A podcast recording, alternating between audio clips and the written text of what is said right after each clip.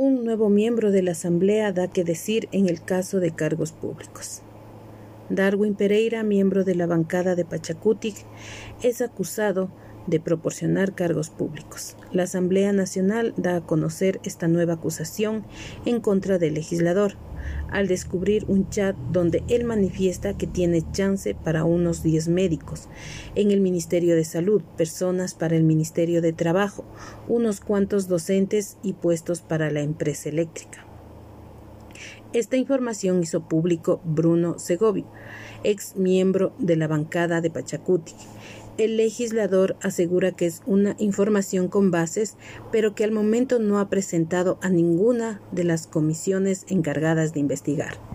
Pereira señaló que tras esta fuerte acusación solicita a su asesor que le explique lo que está pasando. Señala que él no sabe ni controla lo que los asesores hablan o escriben en mensajes. También señala que no puede estar revisando los teléfonos. Él asume que es una persecución política en su contra. En su declaración dice que en su oficina no ha ocurrido este tipo de situaciones y si alguien quiere acusarlo de algo lo haga directamente. La bancada de Pachacutic señaló que esta acusación los deja en alerta en principal, Rafael Lucero, coordinador de la bancada, pide que si se realiza una fiscalización debe ser seria, transparente. Dice que no puede caer en acusaciones de ciertos asambleístas. Advierte que, de comprobarse la acusación, serán implacables en las sanciones. Ya con estas son algunas acusaciones que hacen en contra de varios legisladores de la bancada, empezando por la asambleísta que representa la provincia del Napo, Rosa Cerda.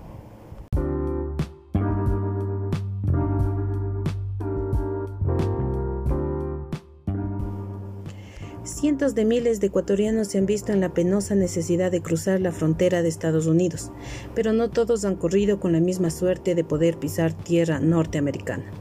La situación tan difícil que se vive en el Ecuador les ha obligado a endeudarse o vender lo poco que han obtenido con sacrificio para poder conseguir el dinero y así cruzar la frontera por medio de coyotes.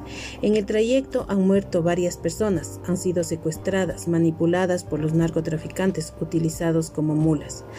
Muchas son las formas que estas personas crean para poder cruzar la frontera. Familias enteras han migrado con los niños, pero como una ley les amparaba en Estados Unidos que sean niños menores de 7 años, a sus hijos de mayor edad tuvieron que dejar en su país con familiares, así causándoles una pena y dolor de verse separados. Pero no todo es color de rosa, tienen que pasar muchas peripecias antes de cruzar y cuando ya están en la frontera, en migración les tienen incomunicados y la desesperación de los familiares que quedaron al no saber es tan indignante los que logran pasar en un tiempo determinado se vuelven a comunicar con sus familiares y pueden estar tranquilos, pero hay familiares que esperan y esperan y no saben nada. Otros les llegan la mala noticia que murieron en el camino y peor aún no vuelven a saber nada tras haberse endeudado. Necesitan más dinero para recuperar el cuerpo de su familiar.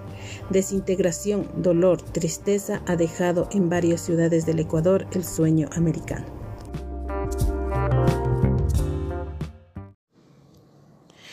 Excelente información.